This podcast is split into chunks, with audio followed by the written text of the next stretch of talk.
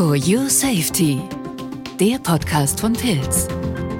Mit Informationen zu Safety, Security und Automation. Hallo und herzlich willkommen zu einer neuen Folge des Pilz Podcast For Your Safety. Und ich freue mich, dass ihr da seid, zuhört und wo, von wo auch immer. Und äh, denn ich habe heute einen ganz besonderen Gast, äh, Jürgen Bukowski wieder aus Irland. Und äh, hallo Jürgen.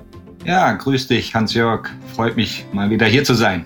Ja, also du bist für Pilz, für die Pilz International Service Group unterwegs in, in Irland verortet.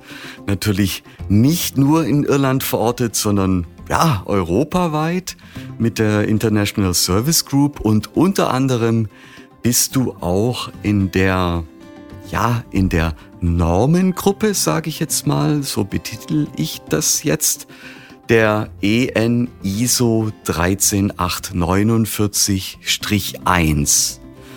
Und ähm, ja, welche Rolle spielst du da in dieser Normengruppe? Ja, ja, das stimmt, genau. Als Nebenjob sozusagen zu meiner Pilztätigkeit vertrete ich die irische Normungsorganisation und äh, auf internationaler Ebene, auf ISO-Ebene. Ja, und da geben wir halt ähm, unsere, unsere irische Perspektive zu der Norm äh, äh, kund und versuchen sie zu optimieren und für den Anwender freundlicher zu gestalten. Mhm. Also, und wir stellen das Ganze unter die Überschrift präzisere Vorgaben helfen. Mhm. Ja. Finde ich gut, ja. Ähm, so, letztendlich wollten wir auch noch mal klären oder will ich noch mal wissen, was hinter der EN ISO 13849-1 steckt. Ja, das ist, denke ich, für die Maschinenhersteller, aber auch für die Nutzer die wichtigste Norm von, von ISO im Bereich der funktionalen Sicherheit. Es gibt ein paar parallele Normen und ich glaube, du hattest auch Podcasts, die auf IEC-Seite, auf der elektrischen Seite her das Thema funktionale Sicherheit anpacken, aber von der ISO-Seite her ist das die Norm, die sich jetzt auch schon über fast 20 Jahre etabliert hat, sogar noch länger in der Vorgängernorm, aber auf internationaler Ebene seit 20 Jahren die Norm ist, die von den Maschinenherstellern am meisten genutzt wird in dem Bereich. Mhm. Und heute sprechen wir über die Änderungen, die da vollzogen wurden. Und ich habe auch gehört letzte Woche, wir wollten eigentlich den Podcast letzte Woche aufnehmen, da hast du mir die freudige Nachricht übermittelt, dass jetzt die Änderungen durch sind. Und ja. lass uns doch heute mal über die Änderungen sprechen. Ja, ja, können wir gerne machen. In der Tat, der finale Entwurf, der wurde bestätigt letzte Woche. Das heißt, der wird kommen, da gibt's noch ein paar editorielle äh, Änderungen, äh, aber in, äh, in den nächsten Monaten wird's die Norm wirklich umgesetzt und wird die veröffentlicht auf ISO-Ebene, auch als auch auf europäischer Ebene, was dann die Voraussetzung ist, damit es dann auch äh, harmonisiert wird nach der Maschinenrichtlinie, dass man äh, die Konformitätsvermutung machen kann. Mhm. Ja, was sind die Änderungen? Ähm, äh, Im Bereich in, in vielen Bereichen wurde, wie du sagtest, es wird, wurde mehr opti optimiert, als dass es komplett neu definiert und umgeschrieben, umgeschrieben wurde. Äh, in vielen Bereichen ähm, äh, präzisiert, ja, insbesondere und in manchen Bereichen rund um ein wichtiges Thema im, äh, ist die, die, die Nutzung von Software, äh, applikationsbezogener Software. Mhm. Da wurde einiges formuliert und Stand der Technik, ja? ja. Also Software kriegt einen besseren oder einen höheren Stellenwert. Ja, ganz genau. Und ähm, verschiedene, ähm, wenn, wenn man eine Sicherheitsfunktion äh, designt, ähm, ich entschuldige mich vorab, wenn ich oft in, ins Neudeutsche äh, umschwenke, weil auf, auf, internationaler Ebene bin ich viel mehr gewohnt, die, die, die englischen Begriffe zu verwenden als die deutschen. Ähm, ja, die, die, das, das Design wurde auch klarer dargestellt. Man, man, hat, man, man benutzt ja, wenn man eine Sicherheitsfunktion ausführt, ähm, verschiedene Komponenten oft. Ja, also auch von Herstellern von Pilz oder anderen auf der Sensorikseite, auf der Logikseite, auf der Aktorikseite. Und dieses Begriff der, äh, dieser Begriff der, der Unterfunktion des Subsystems im Neudeutschen, ja, wurde etabliert in der Norm, ja, dass man halt wirklich mhm. Ähm, Subsystem für Subsystem sich anguckt und auch analysiert und designt. Und diese Untersysteme, die, die formen dann eine Sicherheitsfunktion. Und das wurde, denke ich, schon in einigen Bereichen klarer gemacht, äh, äh, wie man da vorzugehen hat. Und zu der, zu der Sicherheitsfunktion gehört natürlich auch, wenn man ein gutes Design hat, dass man vorab sich Gedanken macht in, bezüglich einer Spezifikation. Und diese Spezifikation der Sicherheitsfunktion ja, werden zusammengefasst in einer mm, Sicherheits-Requirement äh, Specification, mhm. Safety Requirement Specification. Und das ist da schon, da wurde schon einiges mehr auch äh, detailliert äh, wieder äh, und, und präzisiert, wie diese Safety Requirement Spezifikation zu gestalten ist. Mhm. Also präzisere Vorgaben, feingranularer. Ähm, das Thema Software wurde mit einbezogen. Gibt es denn weitere Änderungen? Also mehr Klarheit eventuell äh, ja. mit dem ja, Umgang von Normen oder von dieser der, Norm? Ja, zu der, zu der Spezifikation der Sicherheitsfunktion gehört ja auch die Bestimmung des sogenannten erforderlichen Performance Levels. Das gab es mhm. immer schon und generell hat sich an der an der Systematik, es gab so ein, äh, ein, ein, ein Graph, ja, wo man auswählen konnte äh, an, anhand verschiedener Parametern, wo denn die, äh, wo der, der erforderliche Performance Level ist. Da hat sich äh, ein bisschen was, ein, ein, ein Punkt, der immer ein bisschen schwierig zu bestimmen war, war die Möglichkeit zur Vermeidung von Gefährdungen. Ja, und da wurde mehr, ähm, wurden mehr Vorgaben oder mehr Hilfen gegeben, äh, zu sagen, halt je nach äh, wie viel, wie viel, wie viel Platz man hat, wie viel Zeit man hat, wie schnell die die Gefährdung auftreten kann und inwieweit ich dann äh, ausweichen kann. Auch hat das damit zu tun, wie kompetent der äh, äh, der, der Bediener der Maschine ist, inwieweit er die Gefahr erkennen kann. Und da gab es oder wurde eine neue, eine neue Hilfestellung äh, ähm, definiert, die, die es dann einfacher macht zu bestimmen, ob man die Gefährdung vermeiden kann oder, oder, oder gar nicht. Ja, und mhm. das, das, das ist ein Bereich, der auch ähm, geändert wurde und verbessert mhm. wurde. Also wurde das Arbeitsumfeld mit einbezogen, ja? Kann ich ja. ausweichen ne? oder wie schnell auch viel eventuell wir haben ja den Podcast über das ähm, fahrlose Transportfahrzeug gemacht mhm. ja kann ich da noch ausweichen ist da noch Platz also mhm. bei mobilen Maschinen sozusagen ja mhm. könnte ja mhm. auch dazu zu, dazu ähm, ja bestimmt sein gut ähm, gibt's noch mal Änderungen gibt's Beispiele zum Beispiel im Anhang äh, wie ja. bei der 62061. Ein Beispiel, und ich glaube, die Änderung habe ich noch nicht erwähnt, ist auch im, im, zum Thema der Validierung auch natürlich ein, ein wichtiger Bestandteil, nicht nur vernünftig äh, zu designen, sondern auch die Validierung durchzuführen. Ähm, was auch erwähnenswert ist, und ähm, das wird dann derjenige, der die Norm dann das erste Mal sieht, der wird sehen, oder oh, das hat sich ja einiges an Seiten äh, ähm, erweitert. Ja, also es kann dann vielleicht auf den ersten Blick erschreckend sein. Aber was man wissen muss, ist, dass das Thema, äh, es die, wir reden ja hier über den Teil 1 der Norm. Ja, der, der, der Teil 1 der Norm, den, den gab es immer schon so. Äh, aber wenn es einen Teil 1 gibt, dann gibt es auch einen Teil 2. Ja, ja. Den, den gibt es auch immer noch äh, äh, äh, weiterhin. Ähm, der Teil 2 war derjenige, der sich mit dem Thema der Validierung beschäftigt hatte. Mhm.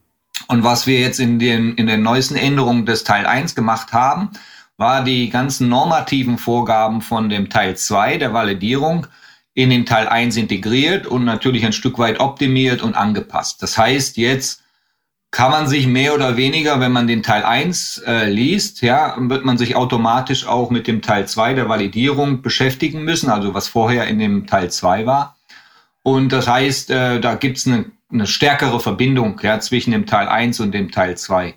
Und äh, diesbezüglich auch und auch das Thema Software und Validierung, da gab es auch ein, oder gibt es einen, einen, einen zusätzlichen Anhang, der dieses Thema ein bisschen klarer macht und versucht halt über ein Beispiel äh, den, äh, den Prozess mehr oder weniger zu erklären und auch äh, die, die, die Softwaregestaltung und Validierung zu erklären. Ähm, das war, das ist ein neues Beispiel, äh, was erstellt wurde zum Beispiel. Mhm, mhm. Was bedeutet das jetzt letztendlich also für die Maschinenhersteller und für die Betreiber? Ja. Ähm, prinzipiell ist die Norm natürlich gerichtet an diejenigen, die, die, die das Design, für das Design verantwortlich sind. Ja, und, und typischerweise der Maschinenhersteller ist derjenige, der die Sicherheitsfunktion ähm, designt. Es gibt für manche Bereiche natürlich auch Integratoren, wo der Hersteller macht einen Teil und Integratoren machen einen anderen Teil. Auch da gibt es dann Vorgaben, aber es gab es immer auch schon, äh, welche Informationen äh, äh, vom Hersteller der, der Einzelkomponente an den Integrator zu, zu übermitteln sind. Nichtsdestotrotz, wir, wir sehen jetzt auch gerade aus Service-Sicht bei, bei Pilz, äh, dass die, dass die Betreiber auch Wert drauf legen, weil die müssen ja dann später vielleicht auch gewisse, wollen gewisse Sachen optimieren oder ändern, dass die Betreiber auch Wert drauf legen, dass die, dass die Sicherheitsfunktionen am Anfang wirklich gut definiert wurden, ja, dass die dann äh, das mitgeteilt bekommen, ja, bezüglich der Spezifikation, dass die das nachher dann auch ändern können und auch nachher auch revalidieren, also nicht nur einmal validieren, sondern immer wieder auch validieren. Und das, das ist dann die Übertragung. Ja. Das wollte ich gerade sagen. Also die Betreiber müssen ja auch immer wieder eine Validierung der getroffenen Sicherheitsfunktionen, also oder ja, eingesetzten Sicherheitsfunktionen äh, dafür sorgen, dass dann eine Validierung stattfindet, mhm. also revalidieren.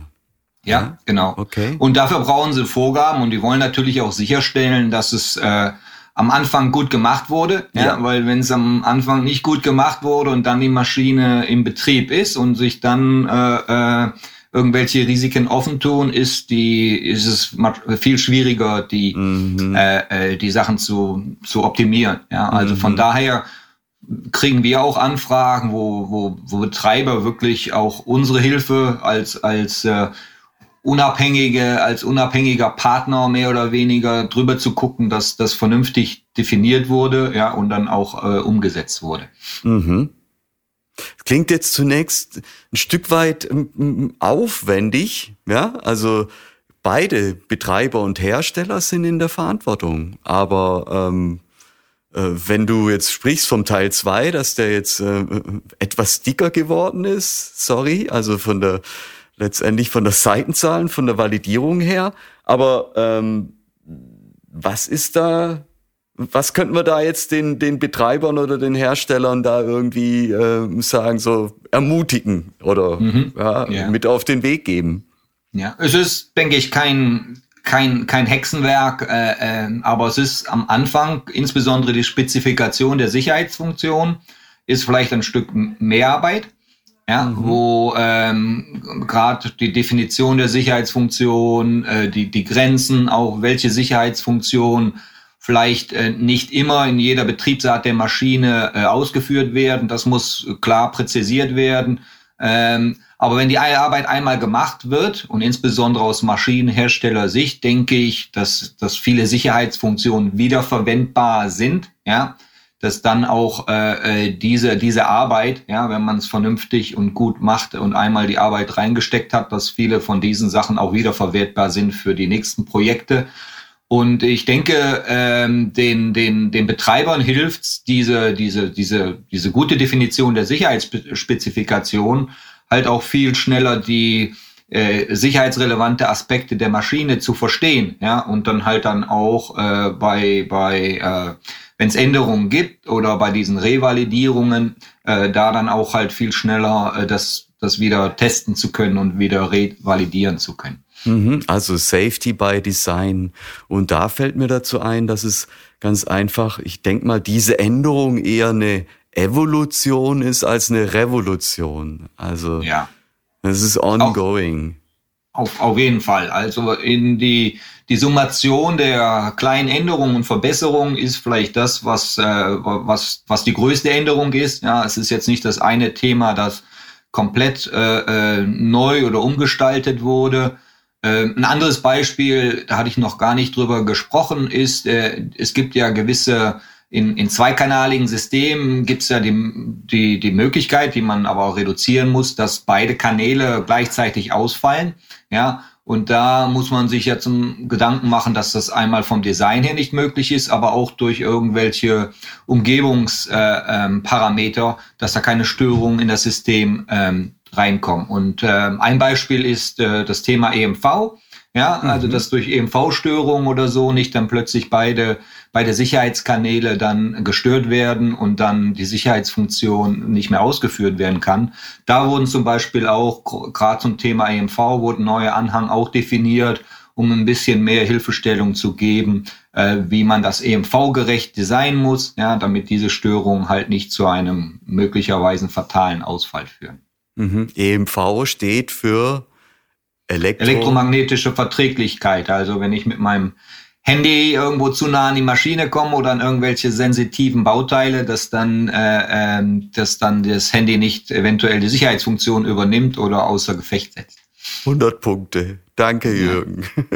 Ja, so, jetzt müssen wir noch mal äh, klären, wann muss denn jetzt gehandelt werden? Wenn wir äh, eine Änderung haben, dann muss man ja auch die umsetzen. Ab wann ja. oder wie? Äh, ja, wie haben momentan, wir ja geklärt letztendlich. Ja, Nein, wie ja. steht noch an. Aber ab wann? Viele, viele warten schon lange auf die Norm und äh, die Normungsarbeit ist nicht immer, sag ich mal, die schnellste. Aber wir sind jetzt, bin jetzt zuversichtlich. Wie gesagt, der finale Entwurf wurde bestätigt. Jetzt gibt's nur noch ein paar editorielle Änderungen, dass das jetzt wirklich im Frühjahr äh, kommt. Und ähm, dadurch, dass auch schon auf europäischer Ebene äh, die, der die europäischen Partner oder da gibt es einen, einen Consultant, der da drüber gucken muss, der hat das, hat der, der hat die Arbeit auch schon durchgeführt. Das heißt, auch auf europäischer Ebene wird dann die Norm relativ schnell veröffentlicht, ist meine Erwartung. Und dann ist nur noch die Frage, wann es im Amtsblatt der, der äh, Europäischen Union veröffentlicht wird. Da bin ich ein bisschen weiß ich nicht, nicht hellseher genug zu sagen, okay, ist das jetzt am Ende des Jahres oder irgendwann im nächsten Jahr, aber ich hoffe auch, dass das dieses Jahr noch passiert.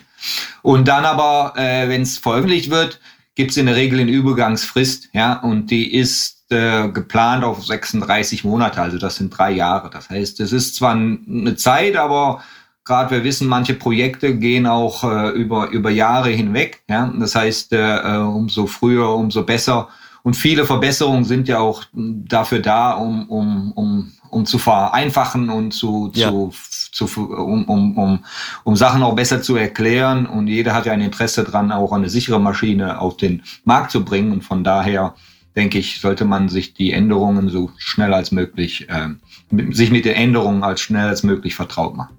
Ja, da würde ich jetzt auch einen Punkt machen. Das hast du äh, wunderbar äh, gesagt. Vielen lieben Dank, Jürgen. Ja. Vielen Problem. lieben Dank für die War Insights und äh, viele liebe Grüße nach Irland und äh, bis zum nächsten Mal. Bis, bis zum nächsten Podcast. Danke fürs Zuhören. Wer mehr Informationen zur EN ISO 13849-1 benötigt, der geht oft einfach auf die Pilz-Website www.pilz.com dann wünsche ich ähm, allen alles Gute und bis zum nächsten Mal. Tschüss.